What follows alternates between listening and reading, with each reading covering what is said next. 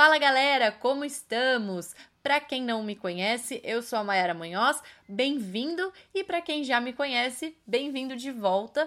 Esse é o nosso podcast Jiu-Jitsu em Frames e também estamos lá no YouTube, no canal Jiu-Jitsu em Frames. Se inscreve lá que eu tô publicando os vídeos toda semana também, além do podcast. Nessa época louca que tá todo mundo de quarentena em casa, eu decidi ao invés de publicar vídeos picotados, né, como eu estava acostumada a fazer, quando eu gravava o quadro Open Match, eu tenho publicado o vídeo na íntegra, assim como eu publico a entrevista na íntegra aqui. Então, se vocês não conseguirem se concentrar com fone de ouvido, deitado na cama, sentado no sofá, liga lá no YouTube e assiste o vídeo que também está disponível lá.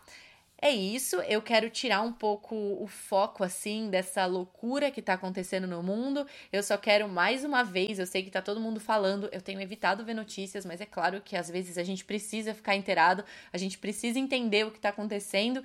Então, a minha dica para todo mundo é que mantenham a mente ocupada, independente da forma que for, sabe? Se for é, assistindo vídeos, se for treinando no quintal de casa, se for lendo livro, se for conversando com amigos, mantenham a mente ocupada, porque quando tudo isso acabar, a gente vai tomara que voltar para nossa vida normal. E a partir do momento que a gente voltar para nossa vida normal, a gente precisa estar tá preparado para encarar que também tem problema todo dia. Então todo mundo está passando pela mesma coisa, mas eu espero que esteja todo mundo bem. Sigam sempre os, as recomendações dos órgãos de saúde, então lavem as mãos, evitem sair de casa e, por favor, cuidem dos seus pais, cuidem dos seus avós, porque agora é o nosso momento de cuidar deles.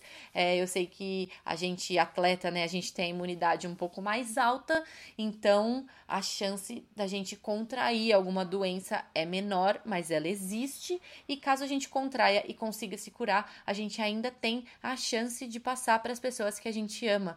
Então, cuidado, é, se cuidem, cuidem da sua família, cuidem dos seus amigos, cuidem das pessoas que vocês amam. E este é o meu recado que eu tenho para vocês.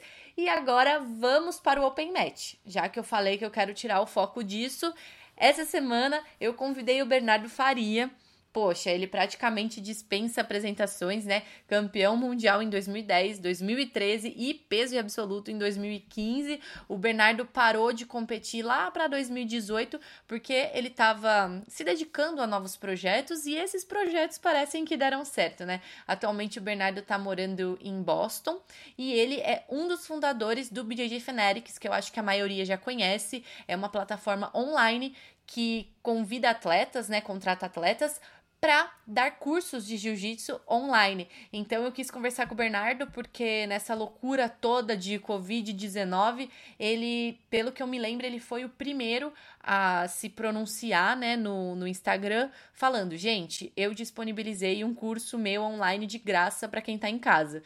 Então, isso tem sido assim crucial nessa nessa época de quarentena, porque as pessoas têm cada vez mais procurado cursos online, entretenimentos online, e o Bernardo tem feito isso e tem disponibilizado algumas coisas lá na plataforma dele. Então eu quis conversar com ele sobre isso e a gente conversou também, é claro, sobre a carreira dele, sobre essa vida dele de empreendedor agora, é, falamos um pouco como ele faz os cursos, como ele convida os atletas, como é isso. É, falamos sobre essa cabeça de ter parado de competir, né? Uma pessoa que competiu por tanto tempo. Então foi um papo bem legal. Eu espero que vocês gostem. Se vocês ouvirem até o final, vai lá no Instagram, no Jiu-Jitsu in Frames e me conta, conta o que vocês acharam. Conta quem vocês querem ver aqui. É, quem tá acompanhando lá o Instagram tem visto que eu tô entrevistando um monte de gente. Eu tô publicando mais ou menos o dia a dia lá. E tô aproveitando também para vir e mexe, colocar uns vídeos, disponibilizar uns vídeos que eu já tinha publicado no IGTV pra galera lembrar aí, pra assistir. E é isso, gente. A gente precisa de entretenimento nesse momento. E, bom, não é nenhuma, nenhum bicho de sete cabeças para mim fazer isso, porque eu adoro. Eu espero que vocês gostem do nosso papo. E é isso, gente. Muito obrigada, Bernardo. E muito obrigada a todo mundo que ouviu e ouçam aí a nossa entrevista. Até mais!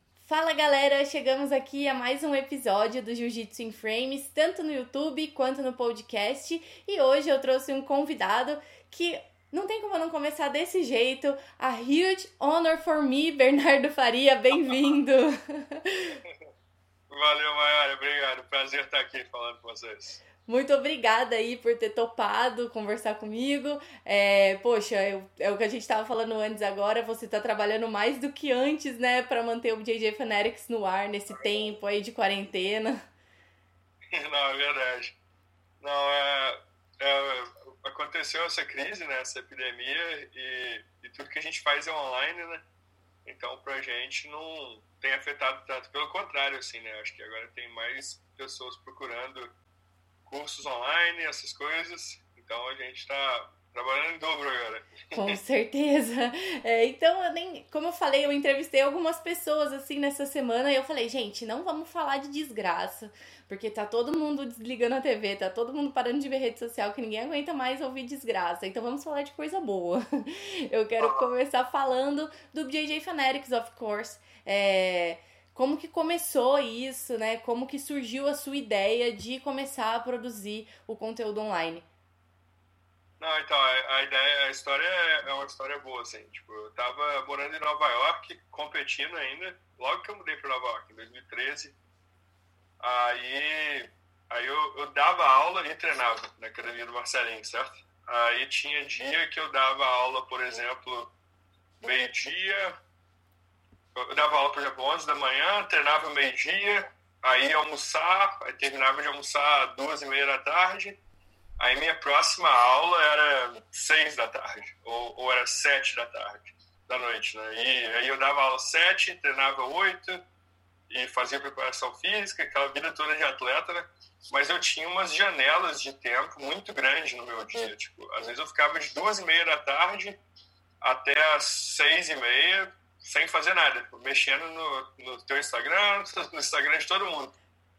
Aí, e aquilo, no início em Nova York era legal, né? Eu ia conhecer os lugares e tal, mas depois aquilo começou a me incomodar, assim, né? Tipo, eu ficava cinco, seis horas do dia completamente ocioso, sem fazer nada, tipo, mexendo no Instagram dos outros. Aí, aí eu sempre tive na cabeça assim, que eu queria fazer alguma coisa, mas eu não tinha exatamente certeza do que. Ah, e eu me lembro que em 2014 eu lutei um campeonato, que eu tinha acabado de voltar de cirurgia, eu tinha operado meu joelho. Aí eu fui lutar o campeonato e machuquei meu braço na final do campeonato. Aí eu voltei do campeonato e, e foi até no, num Pan-Americano, que eu perdi pro Panza, que foi um adversário meu que eu já lutei várias vezes, ganhei várias, perdi algumas também. Mas enfim, eu tinha acabado de voltar de cirurgia do joelho, lutei no PAN, fui pra final e tomei um armlock e fiquei com o braço machucado. Aí, aí voltei desse campeonato, pô, mancando, que meu joelho estava doendo, e sem mexer o braço. E sem poder treinar por três, quatro semanas, sei lá, entendeu? Porque, ou duas semanas, não lembro quanto era. Mas dá aí, desespero, não importa quanto, né? aí que eu fiquei pensando mais ainda, tipo, o que, que eu vou fazer? O que, que eu tô fazendo com a minha vida? Era isso que eu pensava. Eu tô todo machucado, não consigo fazer mais nada e eu dependo do meu corpo para trabalhar e aquilo foi me incomodando cada vez mais. Aí toda história boa tem umas partes de coincidência, de que você não sabe nem explicar, né? Aí nessa semana que eu tava machucado, eu recebi um e-mail do cara que é meu sócio hoje, né? Falando que queria fazer um DVD comigo. Só que eu já tinha combinado com uma outra empresa de fazer um DVD, que, que era uma oferta muito pior, inclusive, mas eu tinha combinado já, fazer o quê, né? Aí, aí eu falei com o meu sócio, com, esse, com que virou meu sócio, com o Michael, e aí ele virou e falou assim, não, não, mas tá tudo tranquilo então, só vamos combinar então de você vir aqui fazer um seminário, eu nem tenho academia não, mas eu organizo seminário, e você vem aqui e dá uma, e dá uma aula aqui, e a gente fica se conhecendo e, e, e se der. Aí foi outra coincidência, tipo, ele virou e falou, se der, você... Se você vir sem a sua esposa, você dorme na minha casa. Que aí você me dá uma aula particular no dia seguinte. Se ela vir, você fica no hotel, tá tudo certo. E a Raira, minha esposa, estava indo em todos os seminários comigo naquela época. Aí, por coincidência, esse ela não foi, entendeu? Ela falou, ah, acho que eu ficar aqui em Nova York, você, você vai. Aí eu fui sozinho, dormi na casa dele. Aí aquela noite lá a gente nem dormiu, né? Tipo, até as 5 e meia da manhã. Ele já fazia é, bastante coisa na, no computador, na internet. Ele ficou me mostrando as coisas que ele fazia. Ele tinha umas escolas em Boston não relacionadas com jiu-jitsu, tipo escola de corretor de imóveis, de, de construção. Aí ele estava me mostrando que o tráfego todo vinha pela internet, entendeu? Aí foi ele que começou a aflorar essa ideia na minha cabeça. Ele falou, cara, eu não, eu ser campeão mundial, isso e aquilo, eu faço exatamente as posições que você faz, que é meia guarda e essa passagem de guarda assim, mas eu não tinha nem ideia que você existia. Tipo, eu, eu assisto jiu-jitsu, mas não ele falou, cara, desculpa falar, todo ano tem 10 campeões mundiais, tem campeão mundial em tudo quanto é lugar, e eu não te conhecia, tipo, e eu só fiquei te conhecendo porque eu vi um vídeo teu no YouTube. Caraca!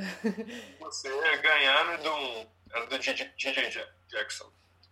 Aí ele começou a falar comigo, ele falou, cara, você tem que aparecer mais na internet, entendeu? Você tem que, você tem que começar a postar mais sobre o seu trabalho.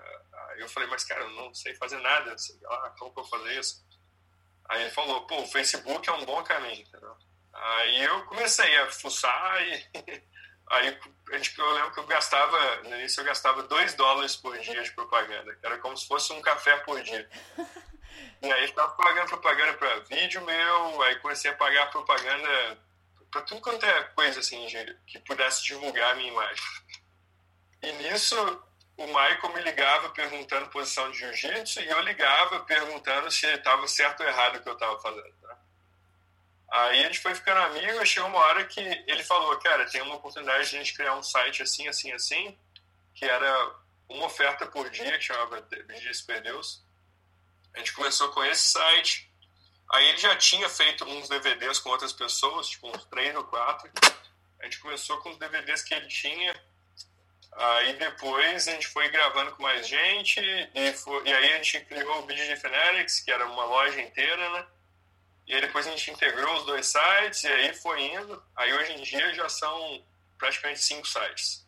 Caraca. Em outros mercados também, né? bem legal. Não, isso é muito legal, porque assim, a gente via muito as pessoas terem um preconceito com esse lance de jiu-jitsu online. Apesar de é, até consumir algumas coisas no YouTube que é de graça e tudo mais. É, assim, a gente vê que as pessoas simplesmente iam lá, viam porque é de graça. E aos poucos as pessoas estão aderindo isso, né? Como que foi é. isso quando você começou? Você tinha meio que um receio? Não sei se você consumia. Então, quando eu entrei no jiu-jitsu, não existia nem Facebook, certo? Foi em 2001, 2001. Eu, eu, não sei nem o que, era internet naquela época. Tipo, eu nem, não lembro nem como que eu usava. Acho que era MSN. Acho que era discada na época, né? É. Então, não, é, nem sei se tinha algo no YouTube, entendeu? Mas enfim.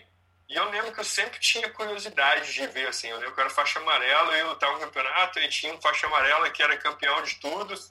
E na minha cabeça eu queria ver o que, que ele faz, entendeu? Tipo, eu queria ver ele lutando antes, eu queria ver as posições que ele faz. Eu acho que sempre existiu isso, assim, essa curiosidade na cabeça de todo mundo, mas eu acho que nunca tinha uma plataforma, assim, né? Tinha gente vendendo DVD, hoje em dia a gente vende DVD também, mas é mais online, entendeu? O, o acesso é mais digital.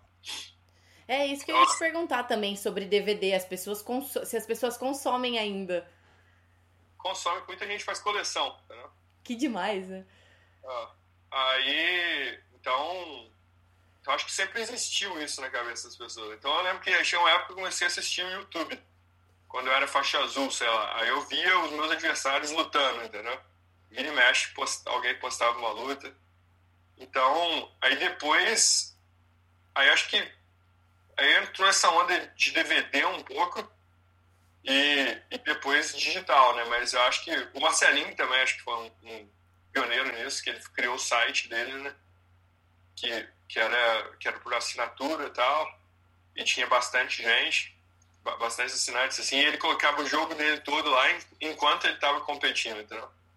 Então, e aí depois veio a gente, né? Então, eu acho que, acho que, tipo assim, é, é, é igual qualquer coisa na vida, né? Você quer ficar bom em alguma coisa, você estuda aquilo, né?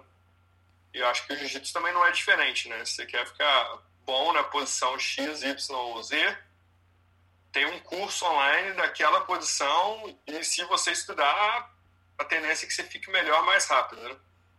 Então, eu acho que vem muito daí, assim, é um estudo de necessidade com, com tempo, né? Tipo, você pode ficar bom naquilo ali e vai demorar muito mais, mas também pode pegar um curso que fala só daquele negócio, com todos os detalhes, e você vai ficar melhor mais rápido.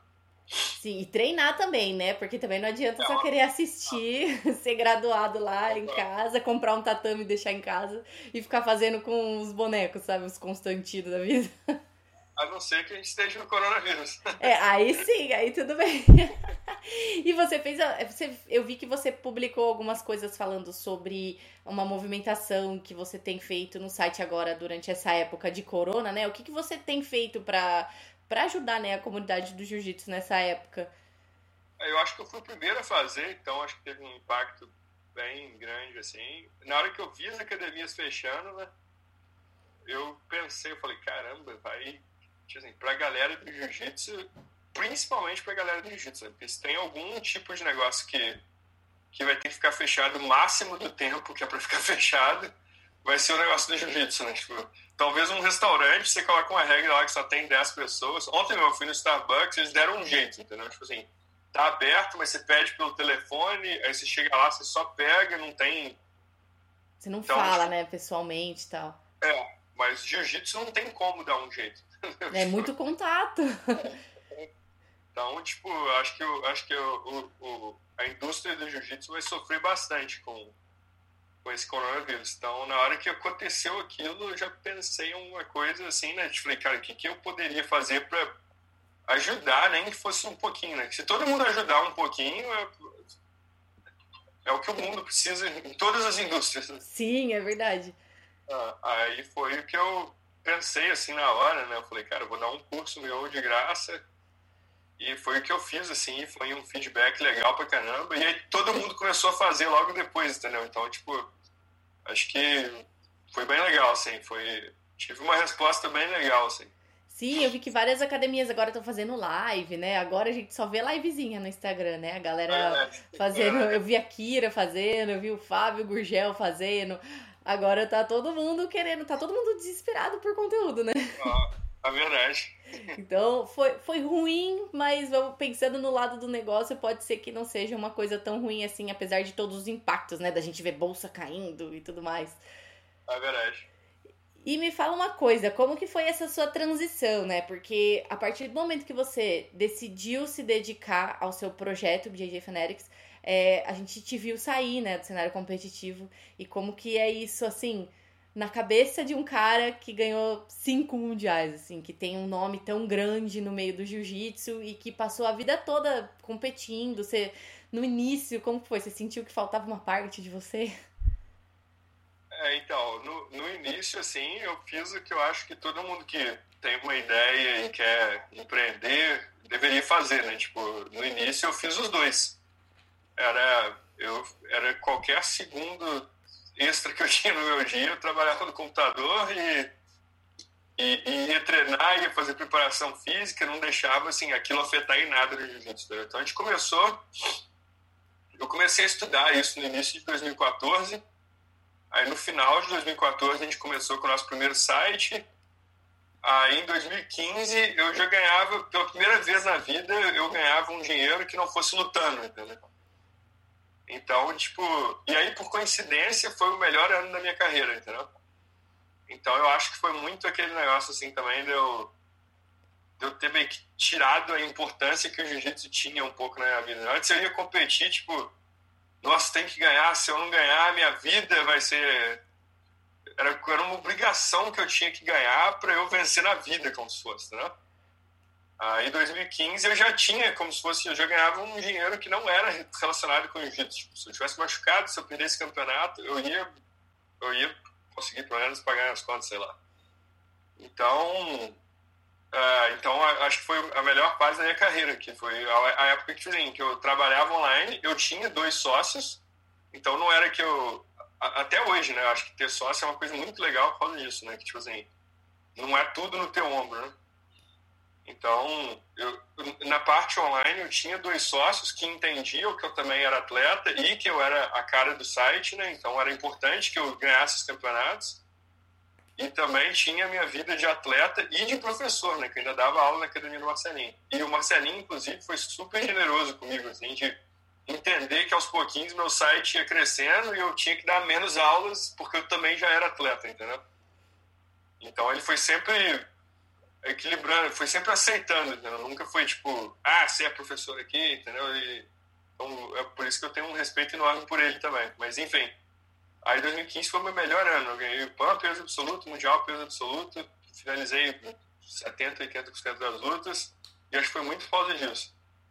Aí 2016 eu ainda consegui assim manter o o mesmo, mesmo nível de dedicação dos dois lados. Mas eu já fui percebendo que o, que o site estava crescendo e que eu já estava com 18 anos de jiu-jitsu, cheio de lesão, e já não com a mesma empolgação que eu já tive antes, entendeu? Eu fui sentindo isso.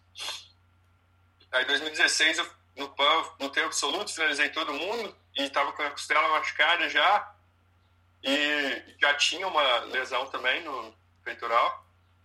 Aí no Mundial foi. Eu perdi na semifinal e machuquei meu peito e tive que ficar um ano para Um ano não, vamos dizer, tipo, uns meses parados. E se eu fizesse a cirurgia, eu ficava um ano parado, entendeu? Aí eu optei por não fazer a cirurgia, porque eu queria lutar mais um ano, que seria o meu último ano, entendeu? Uhum. Então foi mais ou menos isso. E aí Aí eu já coloquei na minha cabeça que ia ser mais um ano só e eu ia me dedicar 100% ao site e ia me mudar para Boston, que é onde estavam meus dois sócios, e, e ia mergulhar 101% naquilo, né? Aí eu lutei mais um ano, fiquei em segundo no Mundial, que foi um ano difícil, porque eu não operei meu, o, meu peito.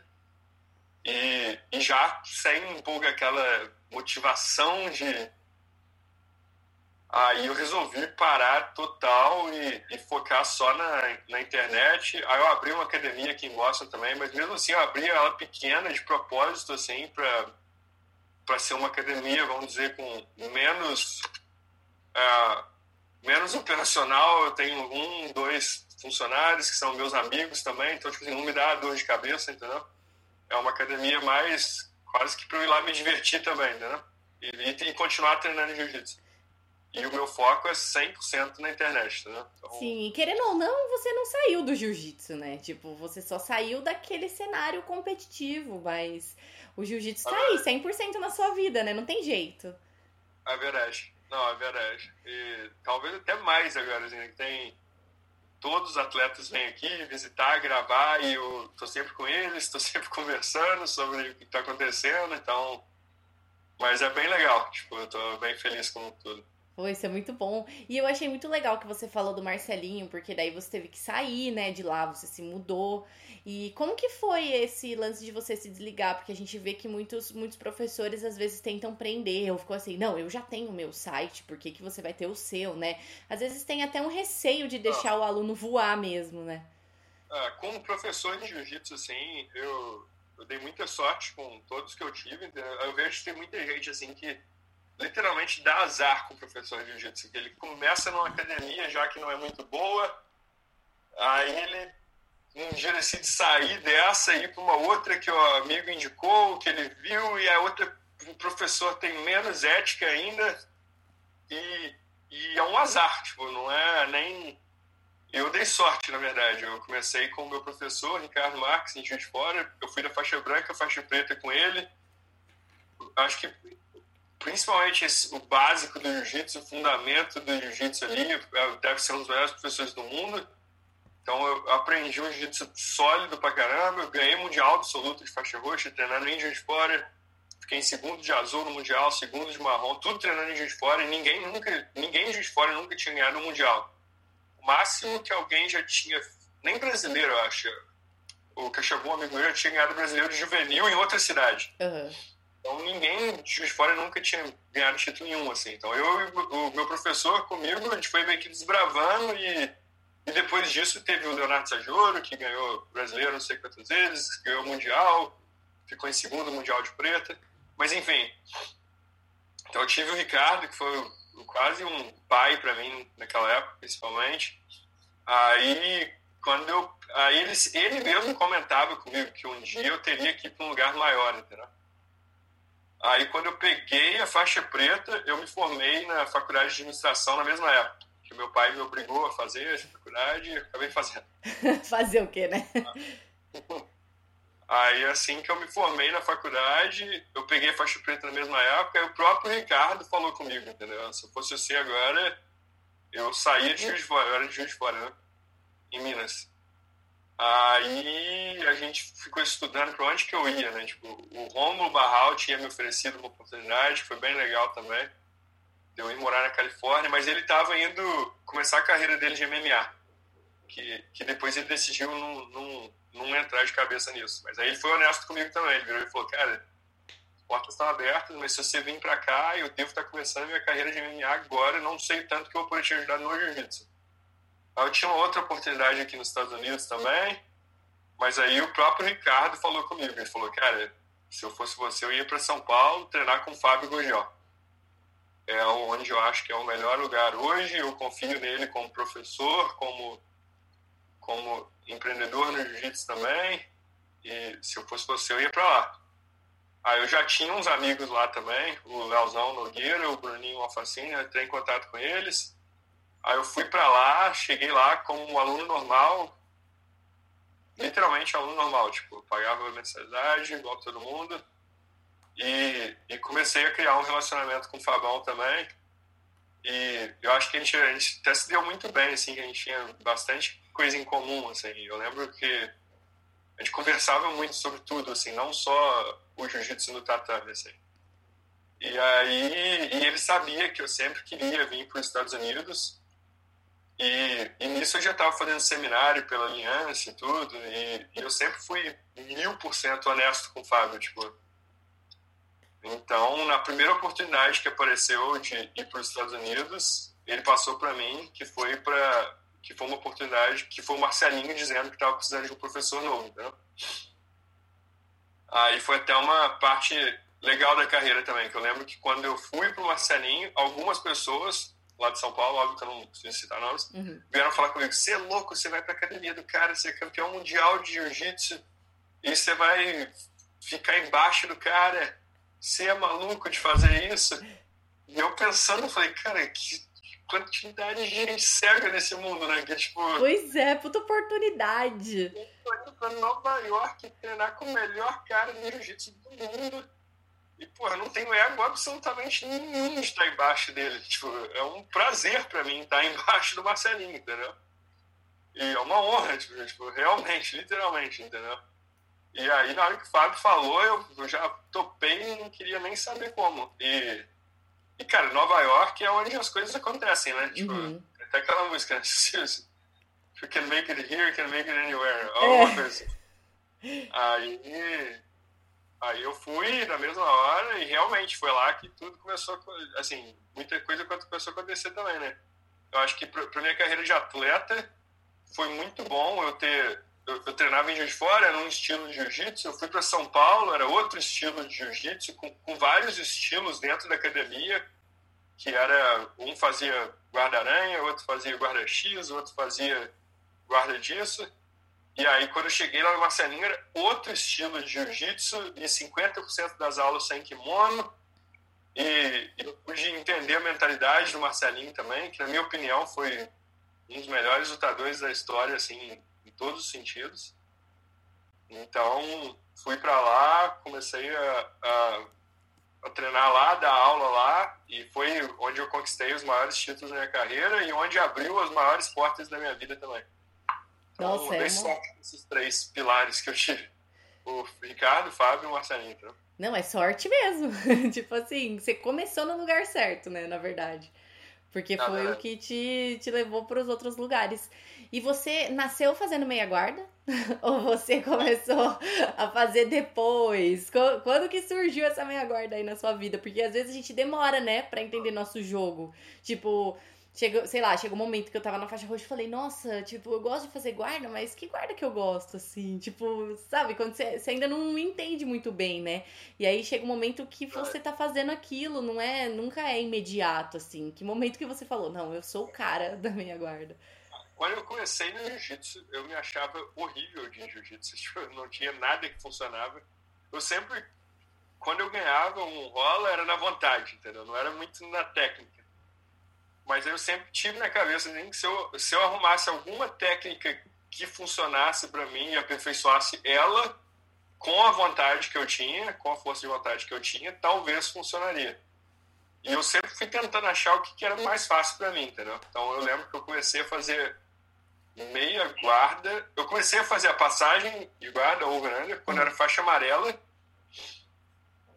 Um faixa azul lá de Juiz de Fora, que tinha o Rodrigo, tinha pedido de Coca, que ele trabalhava na Coca-Cola. Ele veio e falou: Olha essa passagem aqui, você vai gostar. Aí eu gostei e só fazia ela. Aí na faixa azul, eu comecei a fazer meia guarda. Eu, na faixa amarela, eu puxava todo mundo para a guarda fechada. Aí depois ninguém deixava eu fechar a guarda mais. Aí, eu, aí meia guarda foi o jeito mais fácil que eu achei de começar a luta. Aí eu só fazia meia guarda. Eu, eu acredito muito que na vida, assim, a gente pode aprender tudo, né? Se, se você quiser, você pode virar médico, engenheira, repórter, e, só que provavelmente você vai ser ruim em tudo, né? Você, vai ser, você não vai ser bom em nada. Assim, né? É, você vai ser meio termo, né? em tudo, de repente. Mas também você pode decidir ser o melhor repórter do mundo e, e, e estudar aquilo a fundo e a tua chance vai crescer bastante, né? Então, no jiu-jitsu, eu acho que eu tive um pouco ou de sorte ou, ou de entender isso rápido, entendeu? Tipo, eu entendi que tinha literalmente quantas posições existem no jiu-jitsu? 10 mil, 100 mil? Tem guarda-aranha, guarda-x, guarda one leg executor, tem guarda butterfly, que é guarda de gancho, tem...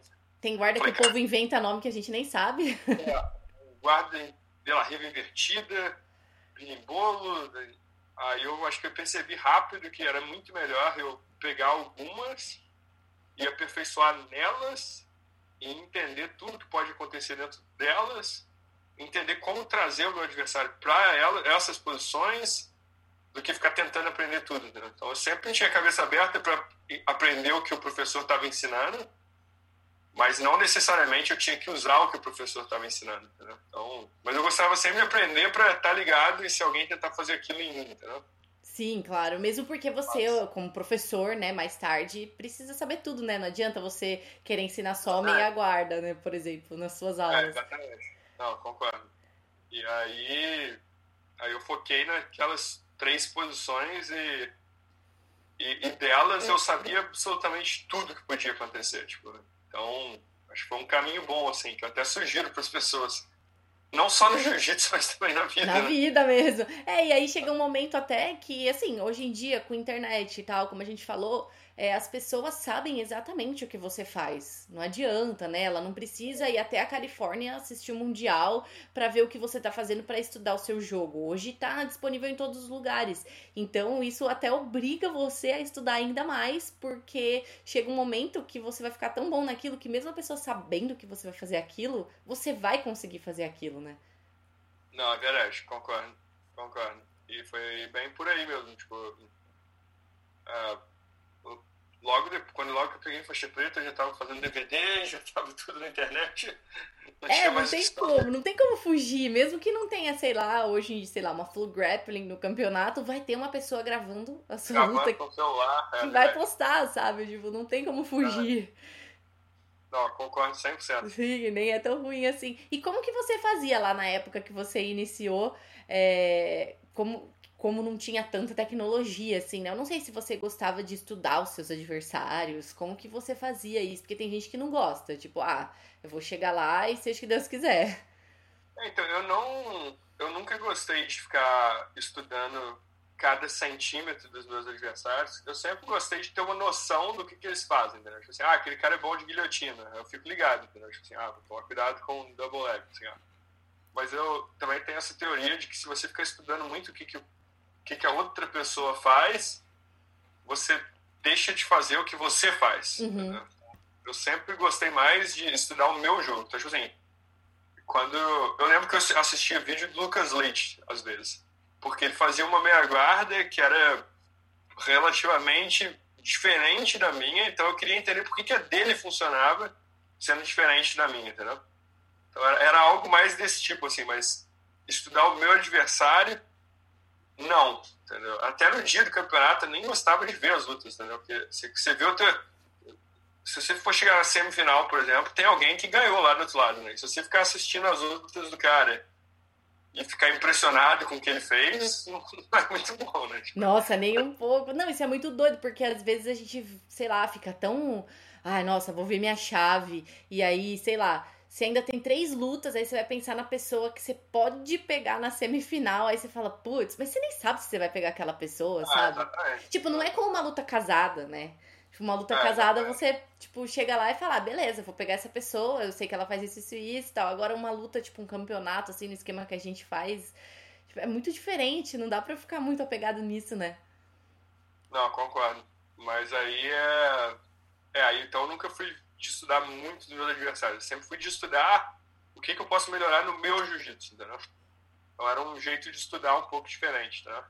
Mas às vezes eu olhava umas lutas assim rápidas só para eu ter uma noção assim, o que, que esse cara faz, né? Tipo, ele às vezes eu gostaria eu gostava de saber se o cara tinha um, alguma coisa escondida, entendeu? Uma chave de pé, um só para eu ficar ligado e evitar aquilo, entendeu?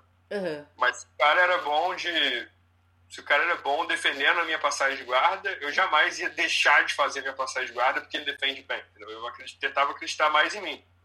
Ah, ele defende essa passagem, mas eu vou fazer essa passagem melhor do que ele defende, entendeu? Aham, uhum, com certeza. Então era mais ou menos isso. E teve algum adversário na sua carreira, assim, que você lutou e falou: Caraca, eu nunca imaginei que eu ia lutar com esse cara? Tipo, pô, um ídolo assim, e tô aqui lutando com ele. Cara, teve vários, assim, na verdade. Tipo, eu lutei com meu. Minha, minha final de mundial foi com o Xande Entendeu? Então, eu lembro, pô, quando eu entrei no jiu-jitsu, acho que ele já estava ganhando o primeiro mundial de faixa preta dele. Então, ou, ou, ou por ali, entendeu? Então, aí teve o. Ou, ou, então foi uns anos depois, mas enfim, ele. Teve o Xande, teve, teve vários, assim, que tipo, que. Caramba, vou lutar com ele. Então, Acho que é até difícil de citar nomes, que eu vou esquecer vários. Eu lembro que eu lutei com o Teles várias vezes. no primeiro ano de faixa preta lá em São Paulo, o primeiro cara de nome assim que eu ganhei foi o Teles, entendeu? E eu lembro que eu era faixa azul e a maior equipe de jiu-jitsu do mundo quando eu era faixa azul era TT, Teles e Tererê, né? Falei, caramba, eu e Teles. E quando eu era faixa azul, eu olhava pra academia dele, né? Então, tipo, eu lembro quando eu era faixa azul, meu sonho era treinar na TT? E, que e o meu pai né? falava, fazer faculdade, você não pode ir, não sei o que lá. Então, teve vários, assim, que eu, que eu me esbarrei, assim, e falei, caramba, agora eu esse, essa pessoa. Não acredito, né? Isso é muito louco, porque quando você chega na faixa preta, tipo, deve ser. É que, sei lá, eu sou faixa marrom agora, eu não sei como é na faixa preta, mas eu suponho que, tipo, ah. quando você chega na faixa preta pô, é muito diferente das outras faixas, porque você sabe que a pessoa vai ter um limite de tempo, né? Tipo, ah, ela vai ficar dois anos na faixa azul, ela vai ficar um ano e meio na faixa roxa, um ano na faixa preta. Agora você chega na faixa preta, você pode lutar, tipo, com o Xande, por exemplo. Quantos graus o Xande tinha na faixa quando você chegou? Não, é verdade. Não, é verdade. É, eu não sei quantos graus, mas eu sei que ele já era mil vezes campeão mundial e campeão absoluto duas vezes, e era o cara, assim, né? Então. Aí foi, foi interessante. Nossa, isso é muito doido. E ao mesmo tempo, você também acabou lutando com pessoas que estavam chegando quando você era essa pessoa. Tipo, nossa, eu, tô, eu comecei a treinar jiu-jitsu, o Bernardo já era faixa preta, sabe? E, por exemplo, eu lembro muito da, da sua luta com o Ebert, acho que foi em 2017 que vocês fizeram a final do absoluto. Foi 2000. Não, não foi, não foi absoluto, foi categoria. Foi categoria. Que aí, tipo, aconteceram algumas coisas não muito legais, assim. Eu até queria que você falasse um pouco sobre isso em questão ao trash talking, né? Que a gente vê bastante gente hoje em dia no jiu-jitsu que é, é, diferente, né? Eu acho que é um pouco diferente do MMA, um pouco diferente do que a gente via no passado. Não que não tivesse existido isso antes, né? Porque antigamente existia uma rivalidade entre academias que hoje em dia a gente não vê muito acontecer mas do outro lado a gente tem a mídia que mostra, tipo, uma pessoa provocando a outra e tudo mais, e acabou acontecendo com você no tatame, né? Então eu queria que você falasse um pouco sobre isso também. Ah, eu, eu evito falar mal das pessoas, então vamos pular o, a partir de falar dele. Com certeza. Mas, é, mas em relação a, a, a, ao trash talking, é difícil, assim, opinar sobre isso até, né? Porque não é o meu estilo. Eu, eu não sou essa pessoa. Então eu nunca, nunca fiz. Pelo contrário, assim, né? Tipo, eu sempre fiz o contrário. Mas eu, eu acho que cada um tem que ser autêntico, entendeu? Fica, acho que se você é aquele tipo de pessoa, é o que você é e tá tudo certo. Eu acho que o que ficaria estranho é eu fazendo trash talking. Nem combina. Ficar falso pra caramba e, e, e, ia ser um negócio assim, que você, tá, que você vê que o cara tá tentando vender o ingresso ou tá tentando ganhar seguidor, entendeu? Então acho que não combina. Mas para o, ao, pro engajamento do esporte, vamos dizer assim, o trash talking, na minha opinião, pro engajamento do esporte, para tipo assim, as pessoas ficarem mais curiosas de assistir a luta X. Eu acho que não é, não é, vamos dizer, ruim, entendeu? Tipo assim, eu, eu posso dar um exemplo assim, né? Eu vi o tava rolando uma época o o Nicolas e o Bochecha um, um falando uma coisa do outro, né? Ah, e se tivesse o Mundial amanhã, chuta qualquer luta que eu mais queria ver. Era, Obviamente, né? Então, é, é, eu acho que. E eu, eu gosto muito dos dois, né? Eu sou amigo dos dois e, e é uma luta que eu até acho que não ia torcer pra ninguém. Nesse ponto. Quanto mais a gente, a gente trabalhou com os dois já também, eu acho que ia ser igual quando eu treinava lá no Marcelinho, que os dois da mesma academia lutaram, eu saía do ginásio, não queria nem ver, mas enfim. Mas é, você fica curioso de ver, né? Porque, então, acho que, pro, pro, vamos dizer, para o engajamento do esporte tem esse lado bom, vamos uhum. dizer assim. Mas eu entendo também que o esporte é uma arte marcial, o jiu-jitsu é uma arte marcial, então fica sempre aquela pulga atrás da orelha, mas será que é bom mesmo, né? Então é difícil de opinar. Mas, mas o que eu, a minha opinião assim formada é que você tem que ser autêntico. Você se você é, não é o tra trash talk e tentar fazer o trash talk, vai ficar feio, entendeu? Eu já conversei uma vez sobre isso com o Daniel, por exemplo. Uhum. Uh, e ele tava falando, ele falou, cara, não, não sou eu, velho. Por mais que vai vender mais pro UFC e tal, não, não dá pra eu fazer, não sou eu, entendeu? Não, não, não combina com ele. E eu entendo 100%, entendeu? Tipo, não, eu, eu concordo com ele, entendeu? É, mas é igual o Rodolfo. Você imagina o Rodolfo fazendo trash talking agora no UFC. É, tipo, não, é, tipo, não dá para imaginar, só a cara dele amarrada que assusta na hora da luta, mas quem conhece é. ele de fora sabe que, tipo, ele é muito engraçado e ele não, ele não, ri dos caras. Foi o meu maior aniversário, foi o mais difícil que eu já tive na minha carreira toda. O único, assim, que eu acho que todo mundo que me ganhou, se eu lutei de novo, eu já ganhei da pessoa por anos uma vez. O Rodolfo foi o único que eu nunca ganhei. E e nunca teve trash talk entre a gente. Né? Já teve umas fases que, que dava pra sentir que, que a gente não tava na, naquela amizade colorida. É, não precisa ser amigo também, né? Ah, não, porque, pô, todos os campeonatos eu chegava com ele na final, né? Tipo, e, e então eu queria ganhar o campeonato. Então, tipo, pra mim era difícil ficar muito amigo da pessoa naquela situação, entendeu? Eu já teve umas fases que a gente não era tanto amigo, mas não tinha nada de um ficar falando mal do outro, isso, aquilo. Mas, mas voltando ao assunto, do, voltando ao tópico, eu acho que, tipo assim, é difícil, eu não tenho uma opinião, assim, se isso é bom ou é ruim, se, se as pessoas devem fazer ou não. Eu só acho que isso tem que ser autêntico, entendeu? Uhum. Com certeza. E me fala, é, falando assim do Rodolfo, que você falou, pô, ele foi foda, né? Dos primeiros adversários que eu já tive, não dá pra ser tão amigo e tal. E hoje a gente vê, né, tipo, a ah, rede social, aí você tá fazendo sua preparação pro Mundial, e aí você vê, tipo, querendo ou não, o mundo do jiu-jitsu a gente pensa que é gigantesco, né? Mas no fundo nem é tão gigantesco assim, é porque por a gente viver nisso, a gente conhece muita gente e a gente acaba, tipo, é, é um nicho, né? Então a gente acaba sempre seguindo essas pessoas e tal. E aí, pum, cê, quando você vê, você tá, tipo, seguindo seus adversários e eles estão fazendo lá a preparação física e tal, e se matando, e você também. Isso te atrapalhava de alguma forma? Você preferia, tipo, nem ver na época de preparação? Ah, acho que você vai acostumando, né? Que, você, que acontece o que você falou, não, você segue eles, né? É, não tem como. mas acho que por um lado é bom, assim, né? Que você vê que tá todo mundo trabalhando, né? Então você fica naquela pressão, assim, de, de nunca deixar a preguiça bater, né? Mas pra mim começou na época do Orkut ainda. Tipo, eu já tinha. Já, assim, já era amigo deles na época do Orkut. Aí depois virou Instagram, virou Facebook, virou Instagram e, e... Mas eu acho que é saudável, assim, tipo, é, é, é, é um positivo para a carreira do atleta, assim, que você vê que tá todo mundo trabalhando, né? Então te motiva a trabalhar também. Sim, e também eu acho que é muito legal pros fãs também, né? Porque antes era mais difícil de ter esse acesso. É. E aí as pessoas se sentem meio amigas. Tipo, eu converso, as pessoas que eu entrevisto, assim, às vezes eu falo, caramba, parece que eu já conheço, conheço essa pessoa há tanto tempo, mas é porque, tipo, você acompanha a carreira, você consegue ver de perto, tipo, story e tal. Tipo, uma coisa muito inimaginável, assim. E o jiu-jitsu também é uma modalidade que eu vejo que, tipo você é capaz de, tipo, estar tá do lado do seu ídolo de repente, assim, é só você pagar um seminário, sabe? Porque é muito acessível.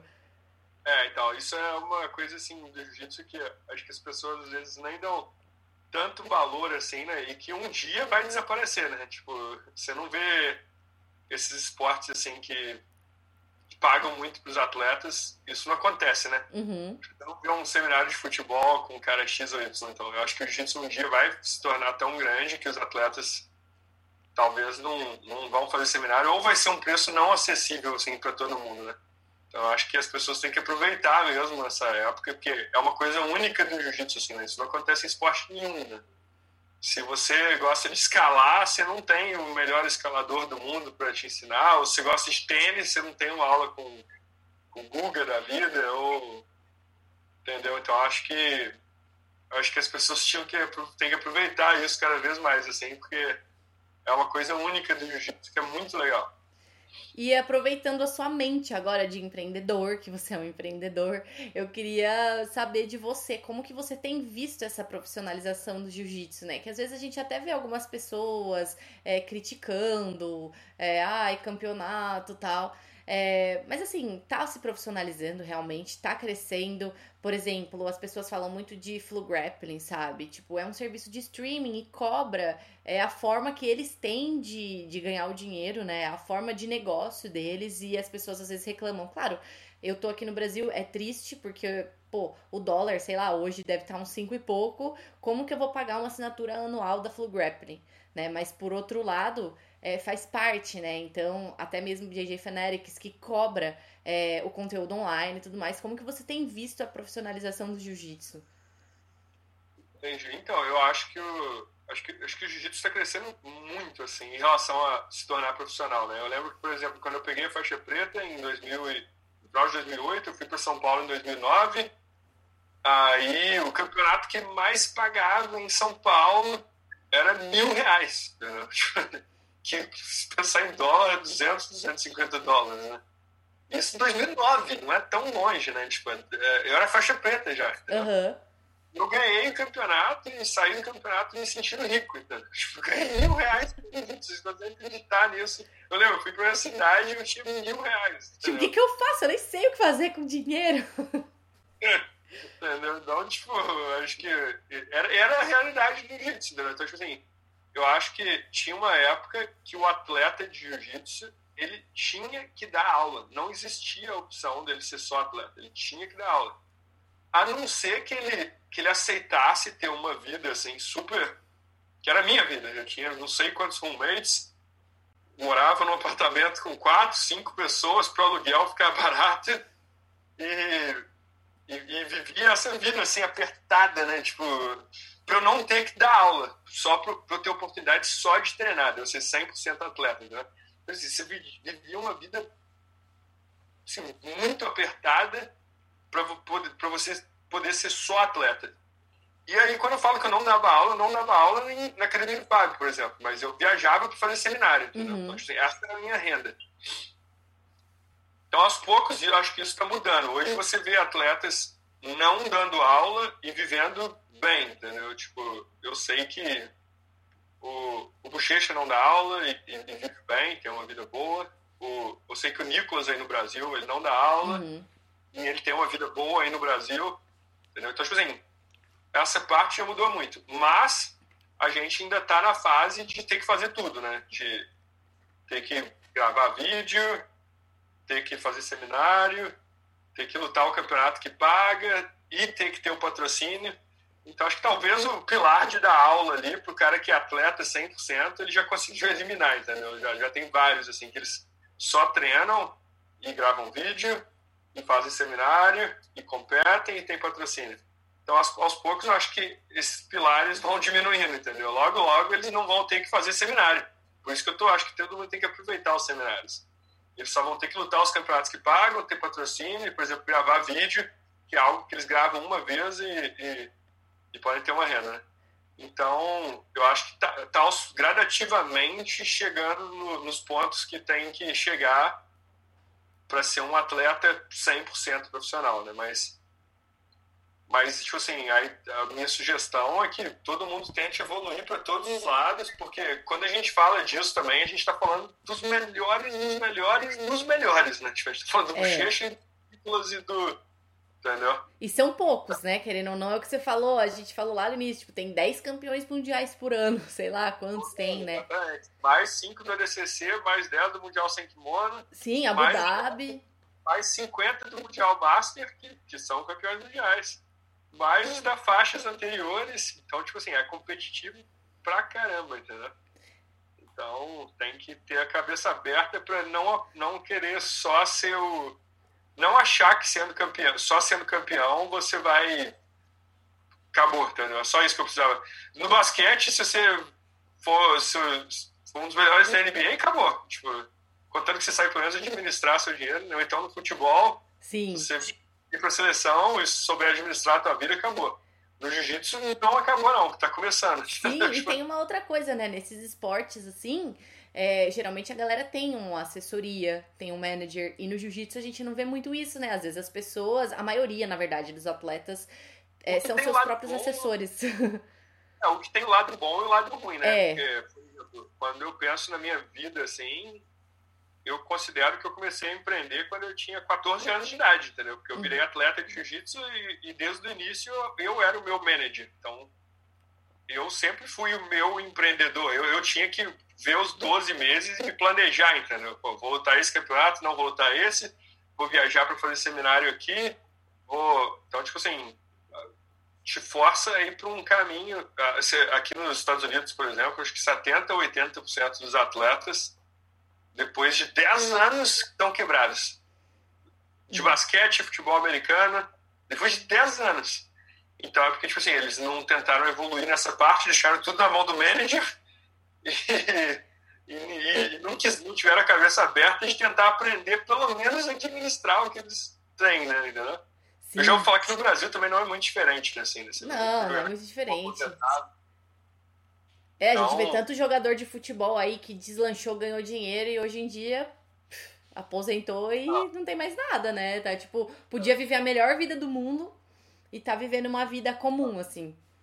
É, então, então acho que tem que independente do esporte pagar muito ou não, você tem que tentar ser inteligente, sem entender o mundo, pelo menos, pra entender como que tudo funciona. Sim, é mesmo porque, como a gente também falou, o jiu-jitsu é isso, né? Tipo, não é nada, tipo, perto de tanta coisa, assim, né? Só é o nosso meio mesmo, porque a gente tem essa impressão porque a gente vive, mas na verdade, tipo, às vezes tem gente que nem sabe que jiu-jitsu não tem soco. Não, é verdade. Não, é verdade. A gente ainda tem que educar as pessoas a entenderem o que é o jiu-jitsu, até mesmo para conseguir um patrocínio e tudo mais, né? Não, concordo. Então, de repente, Bernardo, se o mundo já fosse assim, né? Se o mundo do jiu-jitsu já fosse assim lá atrás, seu pai nem ia ter te obrigado a fazer administração. É verdade. Poxa, mas nem deve ter sido tão ruim assim, porque pode ser que hoje em dia você use o que você aprendeu na faculdade. É, hoje em dia eu dou um valor, assim, né? Tipo, eu vejo que eu não, não sei. Eu, eu, é, eu entrar no, no tópico de educação é um tópico longo. Né? Fique à vontade. Eu acho que eu já tinha, eu já, meu pai me colocou em escolas boas desde o início, né? Então eu já, já tinha uma certa educação. Eu realmente não sei o tanto que a faculdade interferiu ou não, mas agora que já passou é um plus, né? Tipo, é um, é um adicional, assim. Mas eu acho que para a maioria das pessoas é interessante sim fazer uma faculdade, porque pode ter que pode ser que um ou outro que não faça decole, mas são umas garantias que você vai colocando na vida assim, né? Então, é, mas não é, na época não era minha vontade não. É, não, né? Você tava, você tava lá fazendo, tava lá estudando, sei lá, fazendo prova já pensando no treino, né? Mais ou menos isso. Tanto que eu até passei para engenharia civil na federal E aí eu vi o cronograma, era aula de 8 da manhã às 5 da tarde. Eu falei, essa eu não vou fazer. Viu? Você passou na federal. Você, você... Você passou na federal, mas você, você passou em engenharia na federal e a administração você fez na federal ou não?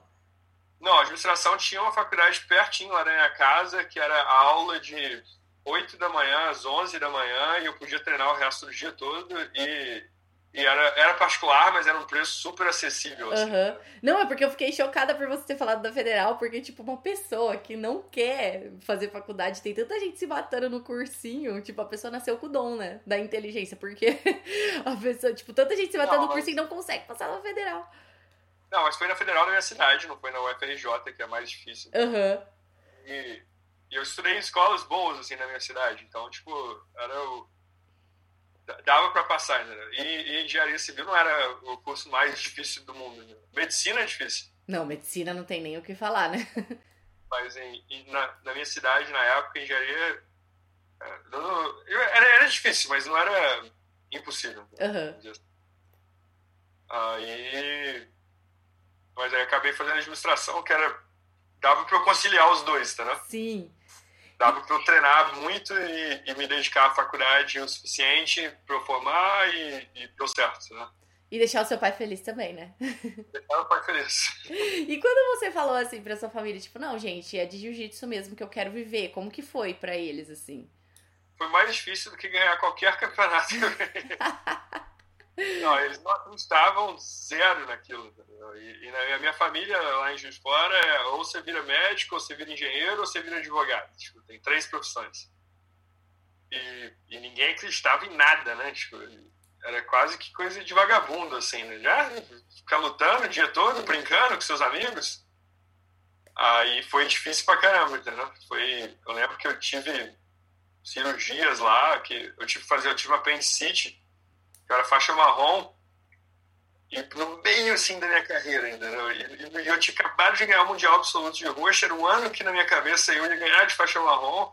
Aí eu tive uma complicação na apendicite, fiquei não sei quantos meses sem parado, sem treinar, e perto do Mundial.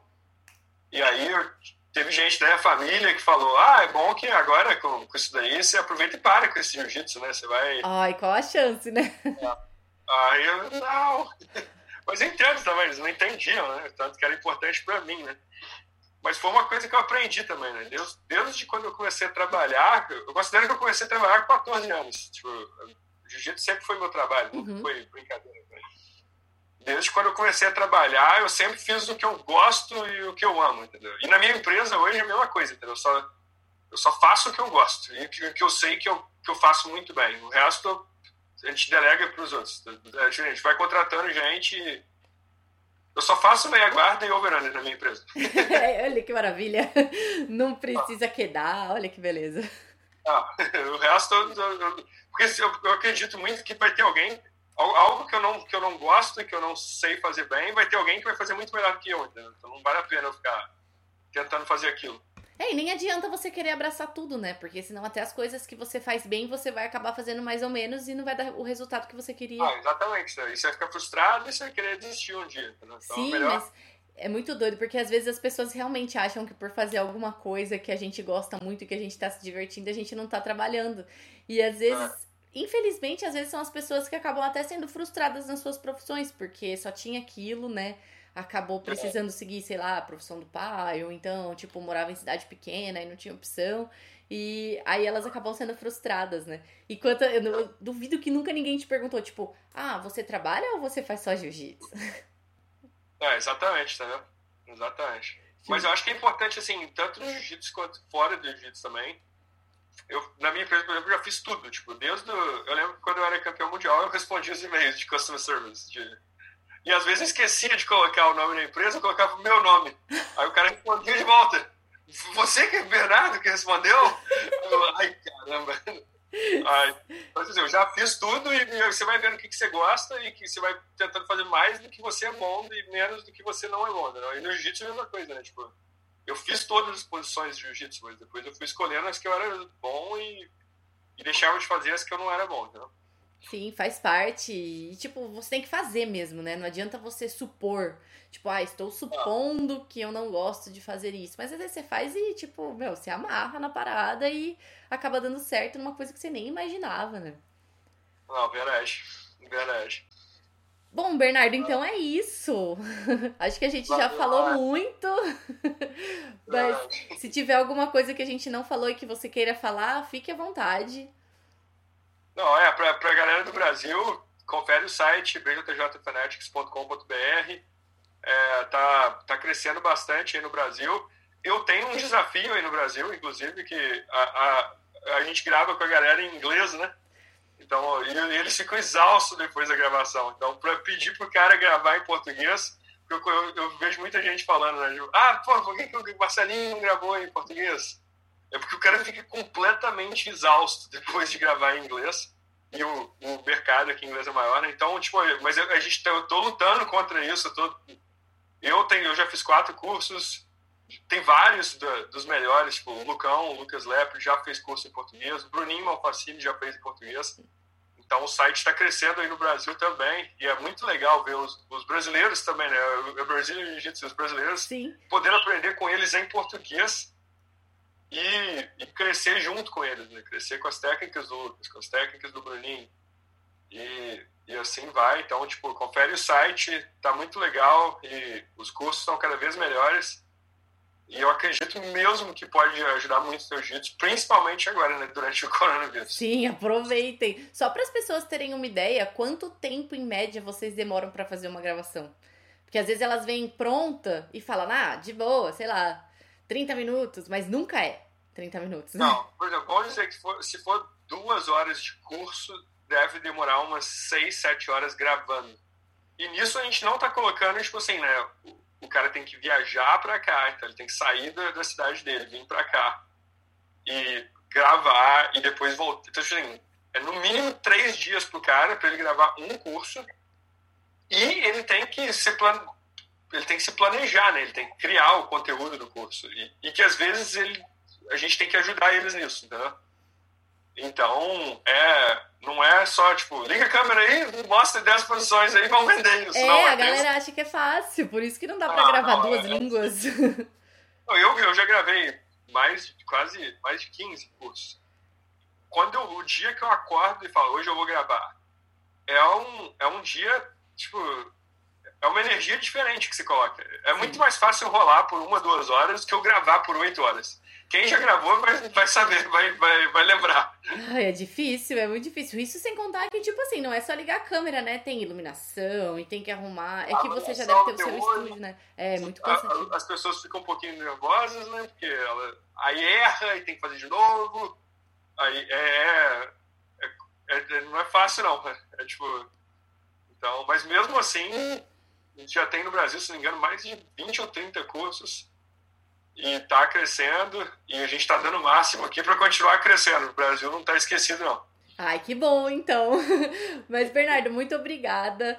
Um prazer ter falado com você. Falamos aí pra caramba. Espero que todo mundo tenha assistido ou ouvido, né? Depende da plataforma que vocês estão, até o final.